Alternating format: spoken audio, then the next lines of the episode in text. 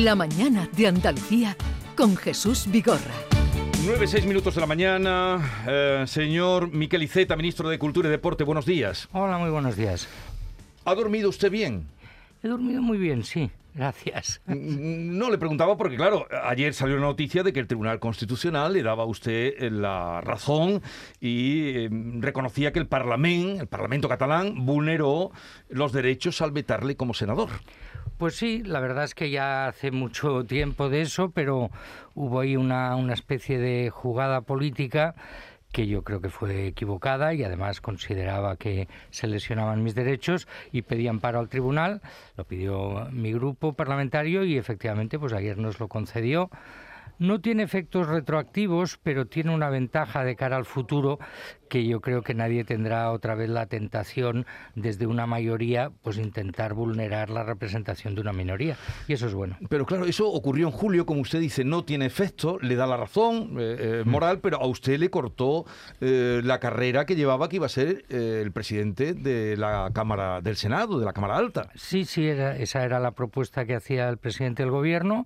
No pudo ser, pero luego la vida pues me ha llevado por otros lados. Fui ministro de Política Territorial y Función Pública y ahora de Cultura y Deporte, o sea que en fin. Y tuvo eh, que resignarse a quedarse de ministro de Cultura. no, Pero no es una resignación, No, es no, una alegría. le pregunto. No, la verdad es que, en fin, ser miembro de un gobierno siempre es un motivo de, de- de orgullo, de satisfacción, una responsabilidad grande y la verdad no lo cambio y como no tiene efectos retroactivos no hay que Sí. cambiar nada. ¿Le han felicitado desde mm, algunos Sí, miembros del sí, Parlamento catalán? Sí. Sí, porque, hombre, siempre te felicitan los tuyos, no nos engañemos, pero es verdad que incluso gente que no era eh, que no era del Partido Socialista vio que aquello no estaba bien hecho y, y por lo tanto el tribunal ha puesto las cosas en su sitio. Bueno, usted está en Sevilla, estuvo ayer toda la jornada. Hemos visto por mm, cómo dan cuenta los medios de comunicación que fue una jornada activa y hoy eh, preside la reunión sectorial. Tiene aquí a todos los consejeros de cultura de las comunidades autónomas en el Museo de Bellas Artes. Eh, la segunda pinacoteca del país. No sé, usted va ahí, pero sabe que ese museo está esperando atención para que se amplíe. Lo sé, lo sé, me lo dijo ayer el alcalde y me lo había comentado ya hace la tiempo la consejera. consejera. Y la verdad es que a los dos les dije lo mismo, mm, ese museo va a tener una ampliación, va a tener una mejora, lo que pasa es que ahora hemos decidido poner, digamos, todo el peso en la reforma del arqueológico y por lo tanto una cosa irá detrás de la otra, pero irá porque Sevilla lo merece y porque el museo está muy bien y puede estar todavía mejor. No sé, pero tiene que seguir esperando el Museo de Bellas Artes. Un poquito yo creo que tendrá que esperar, un poquito tendrá que esperar porque no lo podemos hacer todo a la vez. ¿Qué más quisiera yo? Pero aquí nos metimos en la reforma del arqueológico, que en mi anterior visita a Sevilla pude visitar con la consejera, que va a quedar magnífico. Y cuando tengamos eso ya o rematado a punto, pues podremos entrar en el de Bellas Artes. Usted puede, eh, hemos leído esta mañana, hemos dado cuenta incluso de que ha dicho usted que hará todo lo posible porque los murillos no salgan, bueno, por comprarlos. No sé si puede garantizar que no van a salir de Andalucía, que Vamos no van a salir de España. Los dos Hay dos murillos. Uno es inexportable porque se declaró ya así. El, San Pedro, ¿no? Eh, Son no, San- el San es- Pedro y Santa eh, Catalina. Es San Pedro y Santa Catalina, pero no sé cuál. eh, yo creo que. San- a ver, ah, lo tengo apuntado por ahí. El más caro es el San Pedro, Eh, señor lo- ministro. pero no, pero eso es por el por orden de que se pidió. Se pidió, mira, nosotros tenemos inexportable eh, Santa Catalina. Santa Ahora queda Catalina, Pedro. inexportable. Entonces, si la Junta de Andalucía pues eh, nos lo pide, nosotros podemos hacer la misma declaración para el San Pedro. Eh, lo que hay que ir con cuidado con estas cosas, porque a la que dices que tienes interés en un cuadro, lo que pasa es que sube el precio. Entonces hay que ir con mucho con mucho cuidado y por lo- y además por ahora no tenemos eh, conocimiento de que se pretenda sacar de aquí, por lo tanto no no nos pongamos la, la venda antes de la herida, ¿no? Pero desde luego nosotros tenemos el máximo interés en que el patrimonio que ha costado tanto tiempo, pues que esté en España, siga en España y, y obras tan importantes, pues desde luego no las podemos perder. O sea, inexportable, no podrá salir de España. De momento, Santa No. Catalina y el proceso para que no salga tampoco el, El San de San Pedro, Pedro. si, se, también- si se pide, nosotros no tenemos ningún inconveniente en hacerlo. Lo que pasa es que también seamos muy conscientes, inexportable es importante porque no sale de España, pero imaginemos que lo compra un coleccionista para tenerlo en Sí. su casa, pues entonces no lo tenemos a la vista de todos. O sea que no, el problema no es solo que no se pueda exportar, sino garantizar que está expuesto en una colección, un museo público que la gente pueda ver. Y por lo tanto mm, no, no está cerrado, por así decir, el expediente, ni mucho menos con una declaración de inexportabilidad. Pero ustedes estarían desde el Ministerio por la posibilidad, optarían para comprarlos. Bueno, vamos a ver, eh, vamos a ver si se ponen en venta, vamos a ver a qué precio. Ya le digo, hablar de estas cosas lo único que produce es eh, inmediatamente eh, una subida y yo gestiono el dinero de todos los ciudadanos y por lo tanto en eso hemos de ser muy, muy cuidadosos. Bueno, pues vamos a dejarlo ahí estar, sabiendo que puede encarecerse el cuadro si le damos muchas vueltas a los medios de comunicación. Carmen Rodríguez Garzón. ¿Qué tal? Buenos días. Muy buenos días. Buenos días, ministro. A mí me gustaría preguntarle, todavía relacionado con, con asuntos de cultura, en el Plan Nacional Anticrisis que se ha aprobado, el plan eh, de impacto, eh, ¿qué se incluye para, para, la cultura, para su departamento? Bueno, eh, metimos dos, dos medidas que tienen su importancia. Una primera es flexibilizar los plazos para todas las producciones audiovisuales que se hagan o se coproduzcan con Ucrania y los países limítrofes, porque claro, la guerra pues está alterando absolutamente todo y no quisiéramos que por culpa de la guerra pues quedaran fuera de, las ayudas, las subvenciones o los proyectos compartidos eh, con Ucrania o los países eh, que, están en su frontera. Eso fue una. Y otra que es... Eh, muy importante pero poco conocida. Las entidades de gestión de derechos, de los autores, los artistas, los creadores, tenían un porcentaje reservado para asistencia social. Y entonces, a través del Real Decreto, ampliamos, dimos la posibilidad de que ese porcentaje se amplíe. ¿Y qué quiere decir eso? Bueno, la gente debe saberlo. Muchos de nuestros artistas y creadores están en situaciones económicas muy precarias. Ha habido entidades de gestión de derechos que han tenido que pagar el entierro de, algún artista. Y algunos de ellos, en fin, nos sorprendería. ¿no? Y entonces lo, que hemos dado es la capacidad de que puedan utilizar un porcentaje mayor de sus recursos para ayudar a esos artistas en situación de necesidad. Esas son las dos medidas que contempla el Real Decreto. Lo que pasa es que es verdad que vino a coincidir casi en el tiempo con la aprobación de unas medidas muy importantes eh, que el sector cultural esperaba hacía tiempo. La creación de un contrato específico de, de duración determinada para las actividades culturales y eso se hizo a través de un acuerdo eh, que se trabajó con la vicepresidenta segunda, el Ministerio de Trabajo y también con el de Seguridad Social, porque ahí también flexibilizábamos las cuotas de los autónomos del sector cultural y por lo tanto eh, eh, forma parte de un paquete de medidas que vamos a ir desarrollando que le llamamos el Estatuto del Artista para ajustar nuestra legislación laboral, nuestra legislación fiscal y de seguridad social a la actividad cultural, que entre otras cosas se define por su intermitencia. Eh, es decir, no estamos frente a un proceso productivo más o menos permanente, sino que hay momentos, digamos, en que hay bolos y que hay, eh, y que hay fiestas y hay momentos en que no los hay. Hay momentos en que un artista está creando y momentos en que está difundiendo el producto de su creación. ¿no? Y entonces intentaremos que todas las leyes tengan en cuenta esa dimensión, digamos, intermitente o no permanente de la creación cultural. Ministro, dentro del paquete de sanciones que la Unión Europea y también eh, España imponen a Rusia, hay un componente cultural, un veto a los eh, artistas rusos que no condenen la guerra, que estén eh, al lado de Putin. Se han tenido que suspender actividades, exposiciones, actuaciones aquí en España desde que se iniciara la guerra. Mire, yo la primera que nos encontramos fue una cosa, en fin, también que yo desconocía, pero es que se iba a celebrar en Moscú una gran exposición de armaduras medievales en la que participaban muchos colecciones europeas y una de las primeras medidas fue suspender esa exposición y pedir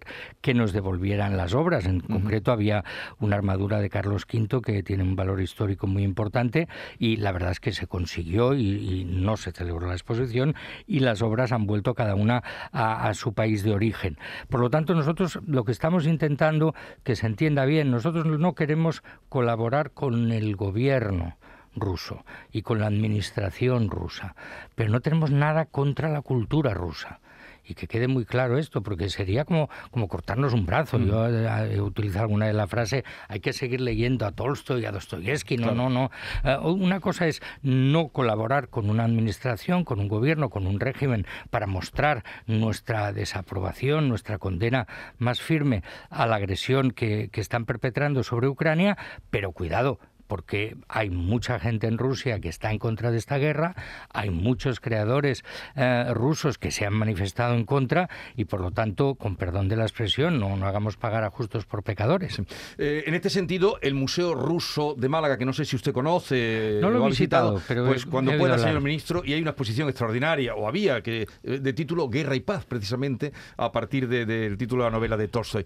Em, ese museo, ¿qué le parece que siga? Porque hubo presión sobre el Ayuntamiento de, Málaga, el, que ese museo que se em, mantiene con los fondos que vienen del Hermitage. Eh, Vamos a ver, eh, ahí la, administración que tiene que decidir es el Ayuntamiento. El Ayuntamiento conoce cuál es el marco general de, nuestra posición con respecto al gobierno ruso y ha de ver cómo hace las, cómo hace las cosas. Yo confío mucho eh, en los ayuntamientos y en el conjunto de las administraciones que sabrán encontrar ese equilibrio. Hasta qué punto estamos mm, dejando claramente nuestra posición contraria a una decisión de guerra del gobierno de Putin, pero hasta qué punto queremos también seguir contando con la aportación de la cultura rusa, eh, que es una cultura europea muy potente. ¿no? Entonces hay que saber eh, acompasar las cosas yo estoy convencido que el alcalde de Málaga lo está haciendo bien y encontrará ese punto de equilibrio. Hablando de museos también de Andalucía, eh, ayer firmó usted otro convenio, por eso eh, decía que tuvo usted una agenda que le sacó partido, de que vayan fondos de arte íbero al Museo de Jaén, que es un gran museo, pero que de contenido está cortito. Se inauguró en el 2017, a ahora, está a partir de ahora no, yo tengo aquí los números, me parece que son 2.600 piezas que se van a concentrar allí, porque hubo un planteamiento que hizo la Junta que nos pareció muy inteligente y, y que merecía la pena apoyar, que es hacer el gran museo de referencia del arte íbero. Y entonces aprovechar una colección que ya existía, pero intentar que piezas que estaban en otros museos públicos pudieran ir allí para que allí se tenga la panorámica más completa del arte ibero en España.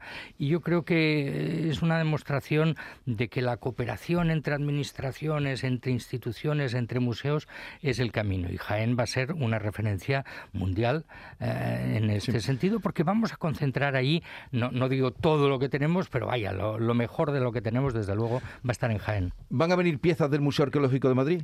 Bueno, van a venir las piezas. de arte sí, sí, lo que pasa es que hay que ir con cuidado con este tema porque hay algunas piezas que no se pueden mover por su estado de, conservación y para no ponerlas en peligro. Nosotros lo que intentamos es, primero, no, no destruir la unidad de colecciones que ya existen y, por lo tanto, mm, buscar la mejor manera de que los museos, como Museo Arqueológico Nacional, que lleva el título de nacional, sepan que es de todos los españoles y por lo tanto sus colecciones son de todos. No se pueden exponer permanentemente en todas partes, por lo tanto hay que elegir, pero desde luego si los técnicos indican que una pieza está mejor en un museo de arte ibero como el que vamos a tener en Jaén y que no plantea problemas el movimiento, el desplazamiento de esa pieza, desde luego, ¿por qué no? ¿Y tiene usted fecha para esa reunión de las piezas de arte ibero en Jaén? Vamos a, vamos a empezar de inmediato y vamos a ir haciendo las cosas. Es que también es verdad que los museos a veces tenemos una una noción un poco estática, ¿no? Como si un museo eh, estuviera acabado, ¿no? Los museos han de ser obras vivas, dinámicas y por lo tanto iniciamos un proceso, pero eso no, no acabará. Por ejemplo, a mí me sorprendió muchísimo, compramos una obra del Greco hace muy poco para el Museo eh, del Greco en Toledo, no se había metido ahí una pieza nueva desde 1910. Bueno, no deja de ser un poco raro, porque los museos están no solo para que contemplemos lo que hay, sino que han de hacer una labor de difusión y de engrandecimiento de sus colecciones. Es verdad que como no siempre tenemos todos los recursos que nos gustaría, pues no podemos abarcarlo todo, ¿no? Como hablábamos antes de los cuadros de, la Fundación de Abengoa, pero en fin, hay que hacer esfuerzos. Y en este y desde este punto de vista, yo lo que celebro es que vayamos muy de la mano el gobierno de la Junta de Andalucía y el gobierno de España, porque así juntos podemos llegar a más. Me gustaría preguntarle, ministro, por el, por el bono cultural joven. Em, ¿Se están ya adquiriendo? ¿Se están apuntando empresas a esa plataforma? ¿Jóvenes? ¿En qué momento está el proceso? Vamos a ver, hace 15 días, creo, tres semanas, se aprobó el Real Decreto que lo, que lo desarrolla y entonces ahora estamos en, en el proceso de, primero, que todas las empresas, entidades eh, que realizan actividades culturales lo conozcan y se puedan adherir a ese programa. Y luego también la puesta en marcha para para que la gente nos entienda, será una especie de tarjeta monedero o física o virtual que cada joven en el momento de cumplir 18 eh, años le va a llegar una notificación diciendo tienes 400 euros en tu tarjeta monedero, tienes un año para gastarla. Y es verdad que son 400 euros que se dividen en tres tipos de categorías, actividades de cultura en vivo, eh, bienes culturales concretos, tangibles y bienes culturales, digamos, cibernéticos o, que podemos acceder a ellos a través de Internet. Son 200, 100 y 100. Y por lo tanto, todo joven que cumpla 18 años en este 2022 tendrá ese derecho. Y desde el momento en que esté en marcha el programa, tendrá un año para gastar ese, ese dinero desde que haya cumplido los 18.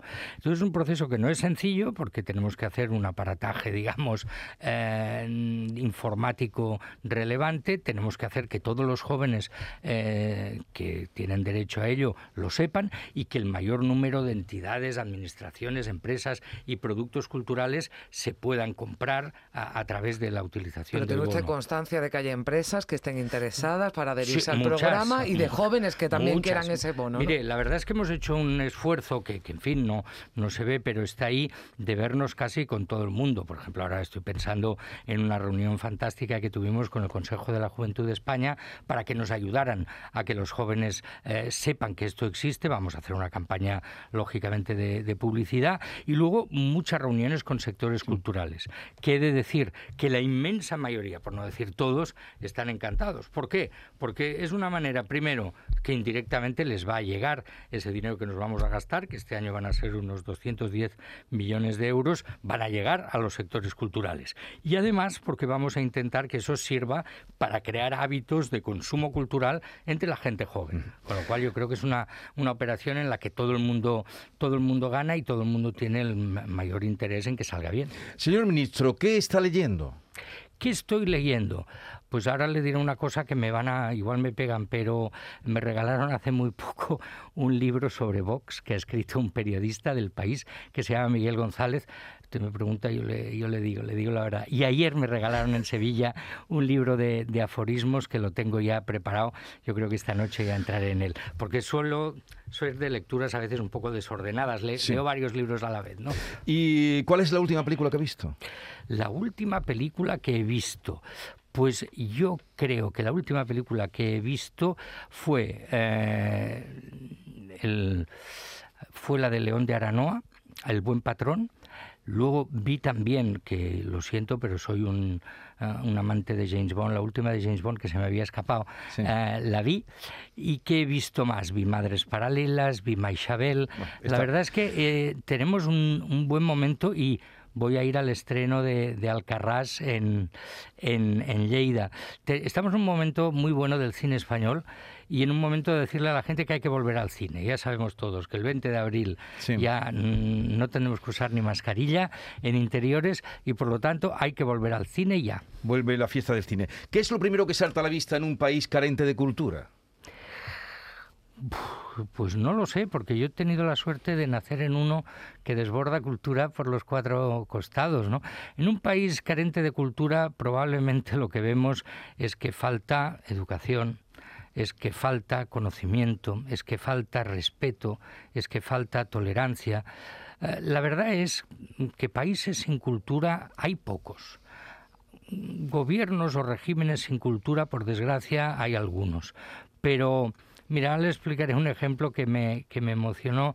Eh, fui a una visita institucional a, Emiratos Árabes porque había una feria del libro en Sharjah y tuve la oportunidad de saludar y conocer al emir de Sharjah que de repente se empeña en enseñarme su palacio.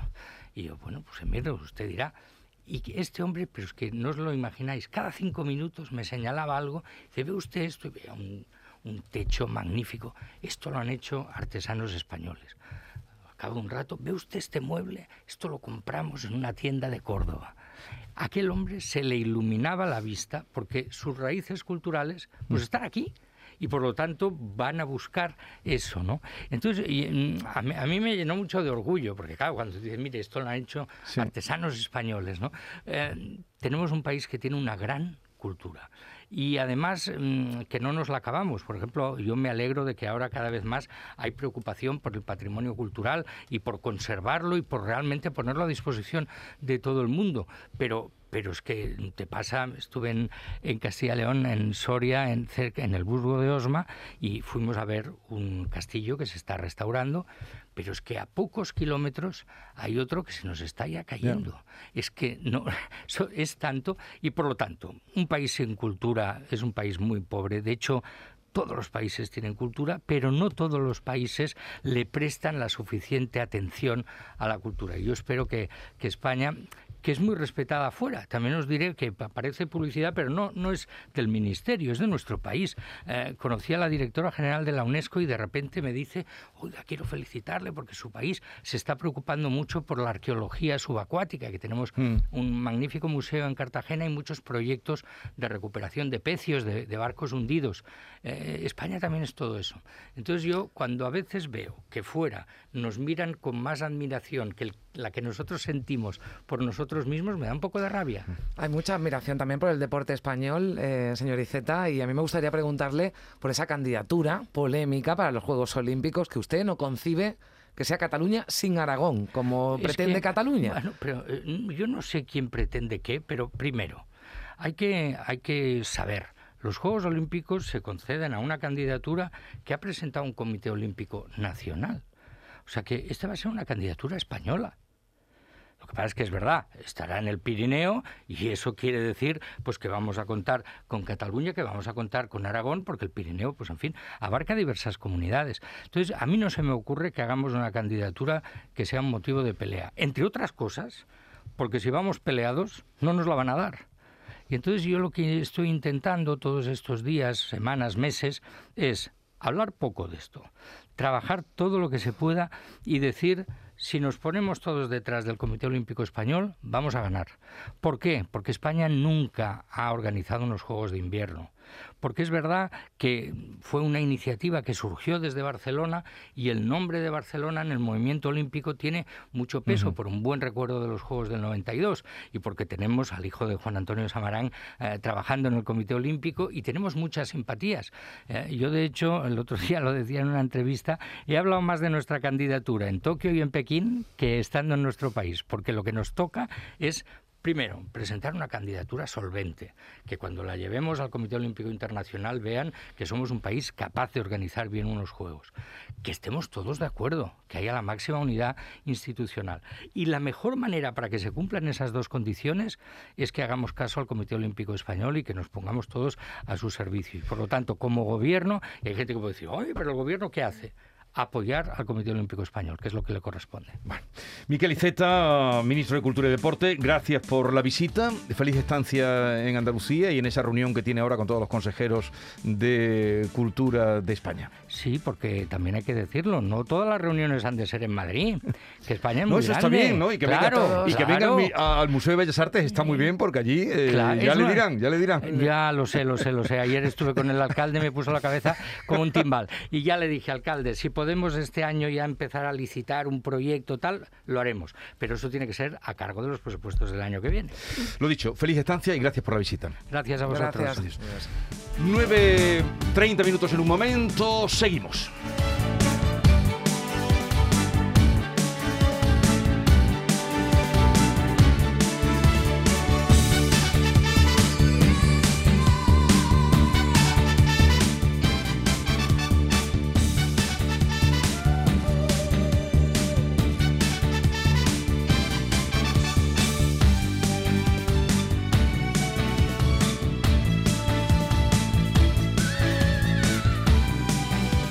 En Canal Sur Radio, La mañana de Andalucía con Jesús Vigorra.